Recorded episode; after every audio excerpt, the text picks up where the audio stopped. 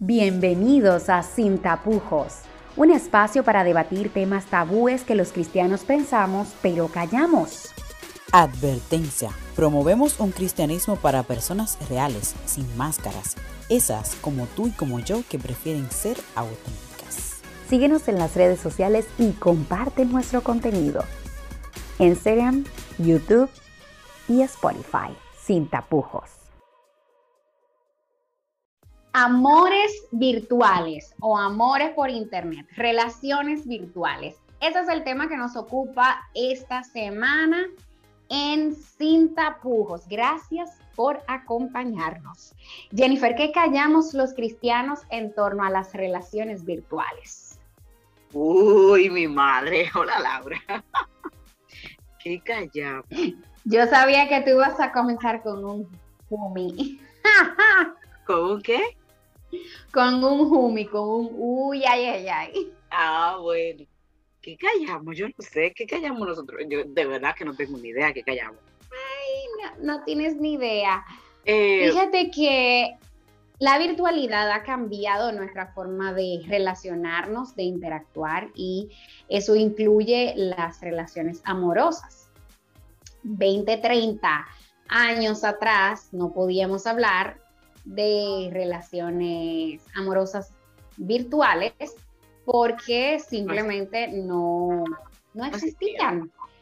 No existían, pero en la actualidad es algo completamente normal. Sin embargo, los cristianos hay algunas cosas que no nos atrevemos a decir en público, como que hay gente, hay gente que considera que las personas que utilizan plataformas eh, para conectar con parejas como Tinder, que es la más famosa, o cualquier plataforma similar, hay muchas cristianas, pues a veces consideran, incluso ellos teniendo un perfil en una red como esta, en una red social como esta, consideran que los otros que están allí no son de fiar. Me explico. El otro día estaba hablando con una amiga soltera que, que, me preguntaba acerca de que yo creía de estas plataformas y yo le estaba dando mi opinión y ella me decía, el otro día estaba allí y me sorprendí de ver a fulano y a mengano, porque ¿por qué ellos están allí si son muchachos tan guau y tan esto y tan lo otro? Y yo le decía, pero ven acá, pero si tú estás allí también, entonces tú te estás menospreciando a ti y tú estás diciendo que como ellos son muy guau no pueden tener perfil aquí. Entonces, ¿qué clase de hombre tú andas buscando? ya. Si tú crees que los que usan estas plataformas no deberían ser hombres... eh, Hombres bien, ¿no? Vale. con ese perfil. ¡Ah! Entonces, ahí voy. Tenemos como que una doble moral. Normal. Usamos estas, usamos esas plataformas, pero creemos que la gente que vamos a encontrar allí tal vez no, es, no son gente suficientemente comprometidas o serias como para entablar una relación seria y con futuro. Entrando al tema, es que las personas entienden que las plataformas para conocer eh, conocer personas más que pareja, no son, no son totalmente serias, no son de fiar, que las personas que están en X plataforma son personas que solamente están buscando algún tipo de gratificación sexual y por eso muchas veces se sorprenden de que se encuentren a fulanita o fulanito en X plataforma, pero es la percepción que las personas tienen sobre esa plataforma lo que las sorprende. O sea, encontrarme a X persona en X plataforma, como por ejemplo Tinder, tú dices, "Mm, es que la mayoría de las personas que utilizan Tinder quieren Tinder, pero para eh, conectar con otra persona. Para ligar. Exacto, para conectar con otra persona, ya sea en índole sexual, ¿entiendes? Tener sexo rápido. Exacto. muchas per- mucha- muchos de nosotros tenemos todavía ese tipo de tabú de que X plataforma o no sé, encontrarse a cierta persona en estas plataformas y eh, es un indicio de que una persona no quiere una relación seria. Entonces, eso es uno de los por qué, podría decirte, ¿no? Tú sabes que otra, otra, otro asunto que los cristianos callamos en torno a las relaciones amorosas virtuales es que no reconocemos que muchas veces nuestro perfil digital o en las redes sociales es muy diferente de cómo somos en la realidad. Hay gente que se proyecta como una persona alegre, feliz, simpática, sin tabúes. Y en su vida real es todo lo contrario, odioso. O sea, tú no has tenido amigos en Facebook que te dan like a todas las fotos y todas las cosas y, y que siempre ponen fotos súper alegres, por decirte una red, pues Instagram, la que tú quieras. Y en la vida real son gente súper mega odiosa, nunca se están riendo, o gente que son súper activas en las redes, que hablan mucho, que son muy arrojados, que hablan de temas controversiales y son uno, unos tallotas en la vida real. Y no se atreven a pararse delante de 10 gente a decir su opinión y cosas, pero en las redes sociales, uh, ya tú sabes, todo es un escándalo, fuego y fuego.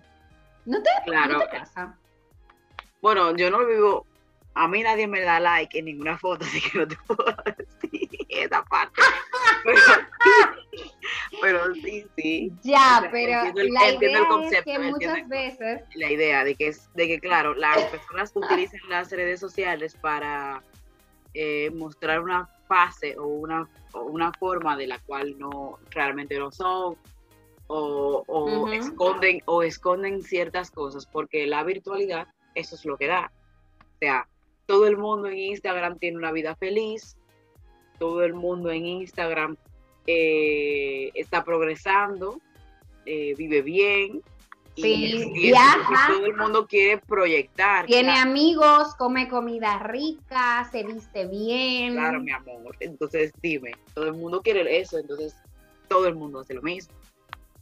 Ya en la vida real, bueno, en la vida real somos otra, somos otra cosa, vamos a incluirnos todos, pero, pero sí, eso, eso lo callamos, eso, y más cuando, cuando somos cristianos, callamos muchas veces callamos el hecho de que somos cristianos. Por las redes sociales no aparentamos que somos eh, seguidores de Cristo, sino que somos otra cosa.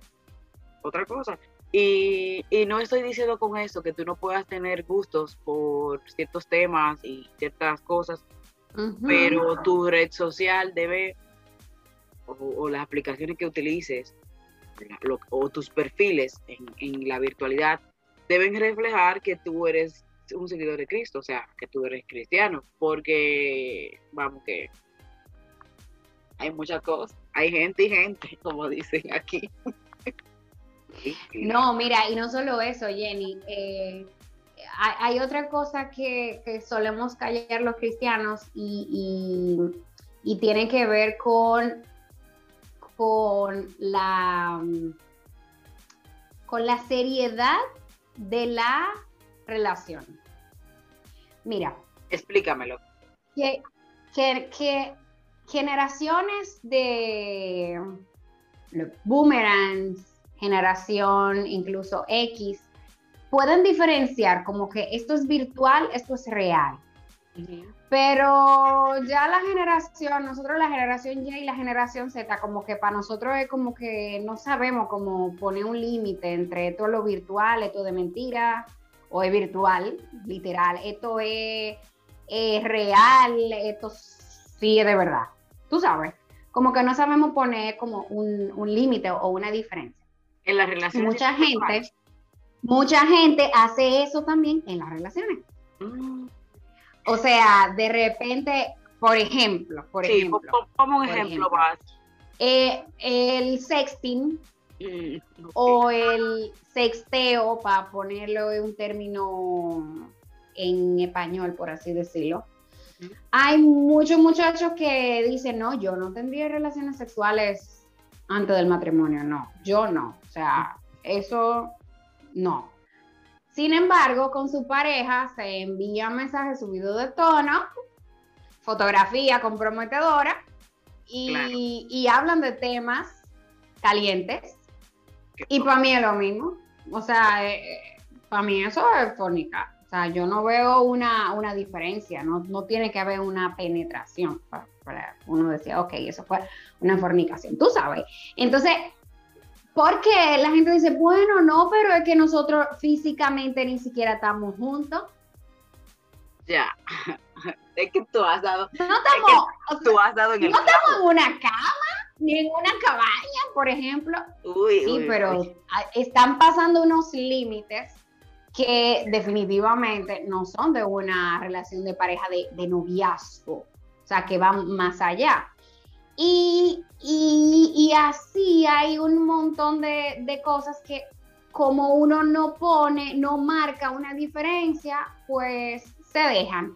De repente puede ser gente que está hablando con alguien, hablando seriamente, y como esa persona vive en otro país, obviamente, ese hablar sería un equivalente a salir. O sea, ya se han expresado lo que sienten, están un poco haciendo plano y toda la cosa, están saliendo porque, porque imagínate tú, si esa persona vive en, en Rusia, en Estados Unidos, en qué sé yo, y tú estás aquí, no van a salir, obviamente, hasta que esa persona no, no haga un viaje o hasta que tú no viajes, ¿verdad?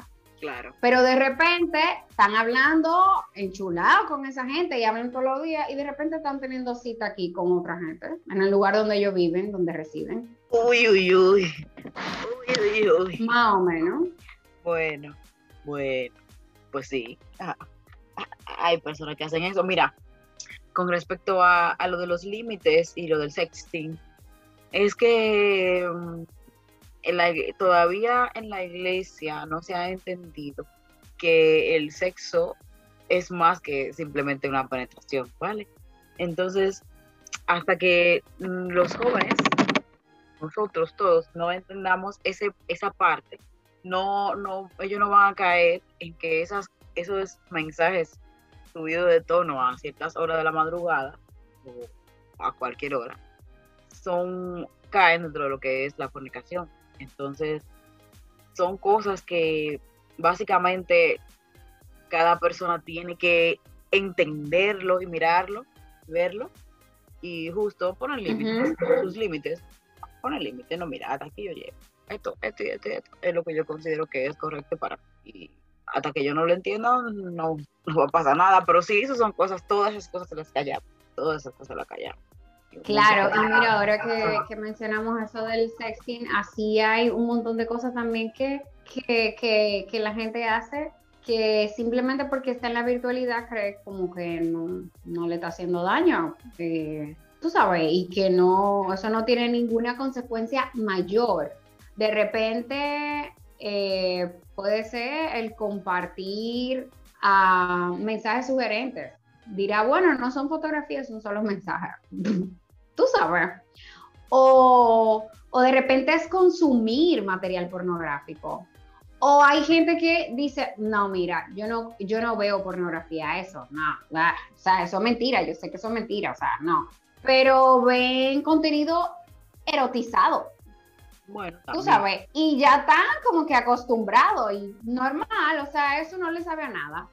Y, y, y mira, eh, en realidad, en realidad sería muy extremista y, e insano decir, no hagas esto, no puedes ver contenido erotizado, no puedes ver, tú sabes, eso es No. insano, sería como que farisaico. Pero definitivamente en, en- en una sociedad tan, tan erotizada y en una sociedad con tantos antivalores y, y donde reina la posverdad, ¿verdad? Ajá. uno, uno debería de, de tener criterios muy elevados para consumir o hacer cualquier cosa. O sea, tener un criterio claro. Porque es que hay líneas que son muy, muy fáciles de, como de cruzar. Entonces, cuando tú no tienes criterio, tú puedes terminar haciendo cualquier cosa que es pecaminosa, pero que nadie, pero que, que vaya, que por, por, por, por ser saludable nadie te dice no lo haga, porque caramba, cuando tú te pones a hacer una lista de todas las cosas que uno, o sea, que, que uno recibe a través de los medios de comunicación, tú te das cuenta que la mayoría no son saludables. Entonces, si tú te pones una lista de todas esas cosas que no son saludables y decirle a los muchachos no lo hagan, o sea, eh, serías un fariseo. Tú al final lo que tienes que aprender un principio, pero hay que tener un gran criterio para poder, como ese principio, aplicarlo en todo lo que haces. Ah, pero al final de cuentas, estaría mal utilizar alguna aplicación de, de citas o tener algún tipo de amor virtual, porque o sea, normalmente no. Vamos, vamos realmente a entrar en el tema, o sea, normalmente las personas entienden que tener una relación virtual con alguien es un problema o es un pecado o es un pecado y sigue siendo un tema tabú. ¿Pecado? Sí, como no oh, pecado.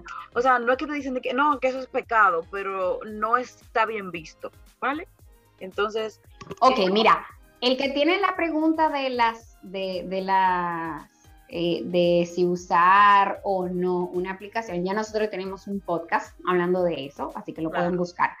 Pero ahora que tú preguntas eso, eh, ¿es pecado tener una relación virtual? No, no es pecado. O sea, las plataformas virtuales son eso, plataformas. no, yo no lo que están hechas para facilitarnos la vida. Para interactuar, claro, sí, para relacionarse. Lo que sí tú tienes que tener pendiente es qué tú haces con ella, como todo, como todo. O sea, claro, ¿cómo la estoy usando? ¿Qué hago con ella? Mis perfiles, lo que presento en eso, eh, se adecua a lo que a lo que creo, a las cosas que considero que son correctas y buenas, a lo que Dios me manda a hacer, bueno, ya ahí, ya ahí tú, tú entras a tus perfiles y tú, tú mismo miras y tú mismo claro. y, no. actúa en consecuencia. No, y también podemos dar algunos consejos como que súper prácticos. Por ejemplo, procura, si tú estás hablando con alguien eh, a quien tú no conoces, procura tener varios amigos en común, tú sabes. Que, que esa persona sean gente como que de criterio y que te puedan dar una opinión, porque, porque, porque vaya, no seamos ilusos, o sea, también existen redes de gente que se crea perfiles falsos Falso. para robar información. Lo de menos, lo de menos robar información. ¿Verdad? Que es el phishing, el famoso phishing, para robar información y te y te sacan dinero de tu cuenta, te roban tus contraseñas, un montón de cosas, pero también para, eh, para atrapar, sobre todo mujeres jóvenes en mafias de, trata para fines sexuales y de explotación laboral o explotación eh, forzosa.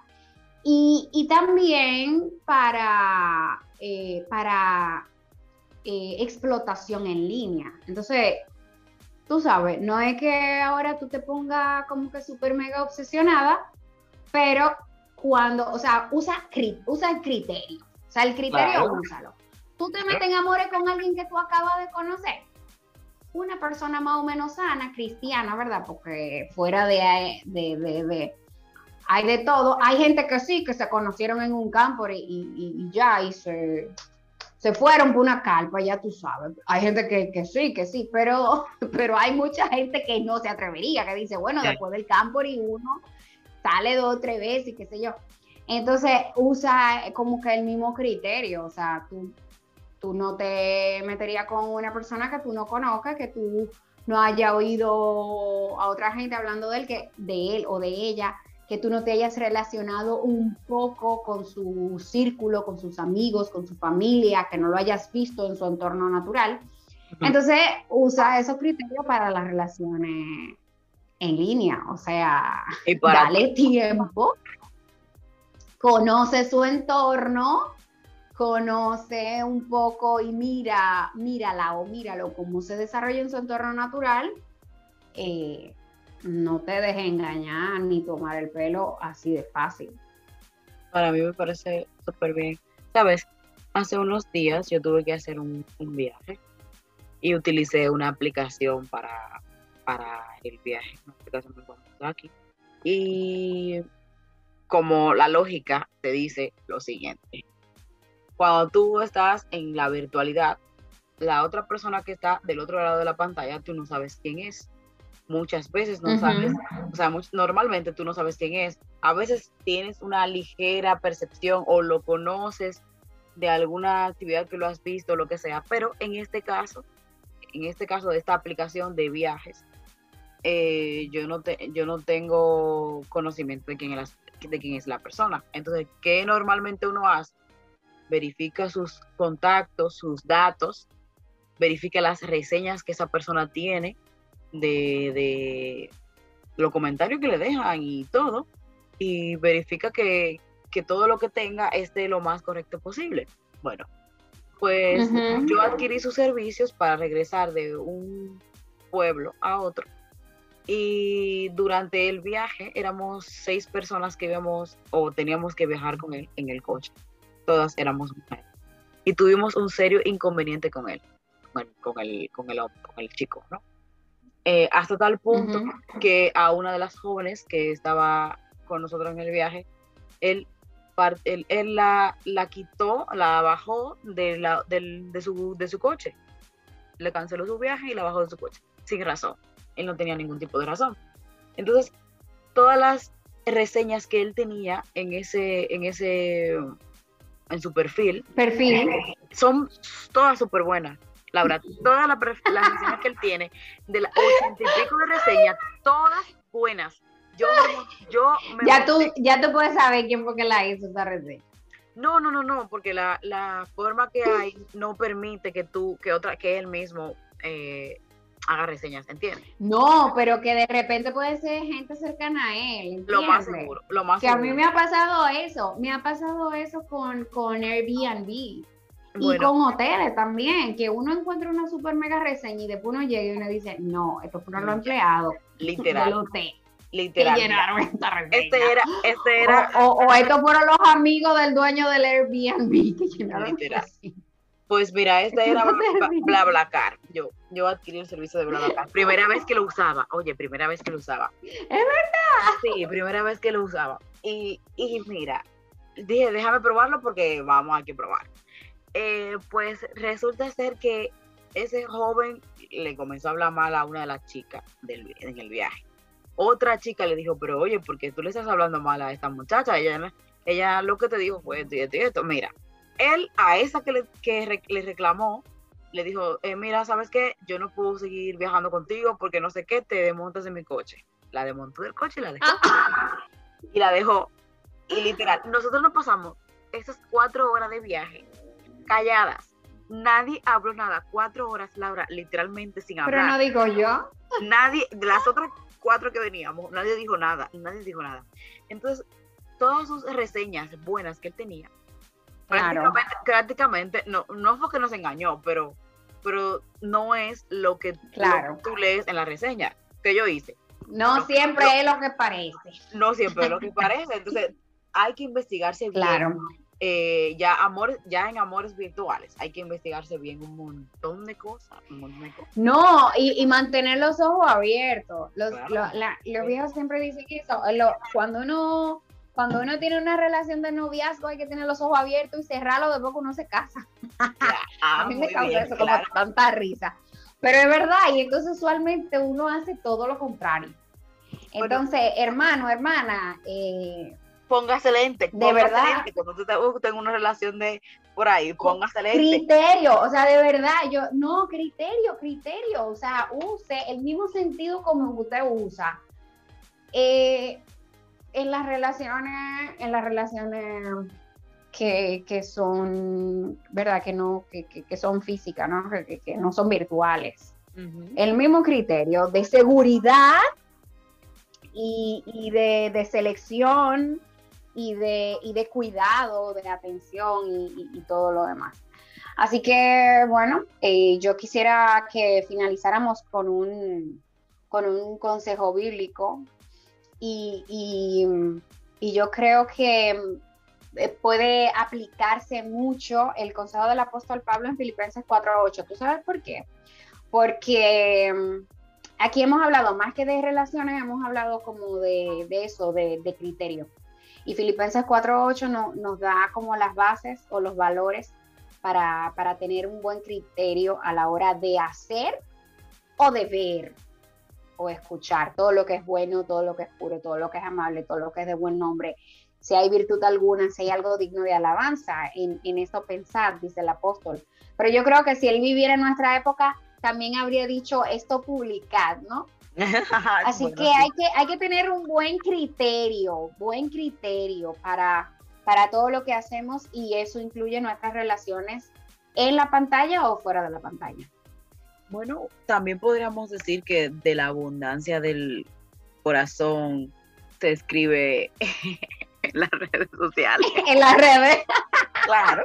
De la abundancia del corazón se tuitea. Se tuitea, se tuitea, se, se, escribe, se hacen perfiles, porque normalmente tú compartes, es que sí, claro, Laura, porque es que tú compartes sí. las cosas que tú consideras que son, que son eh, importantes para ti, ¿vale? Y tú escribes las cosas que son importantes para ti. Entonces, en cierta medida, tú ahí vas mirando, tú vas, mirando. Claro. Entonces, Claro, claro.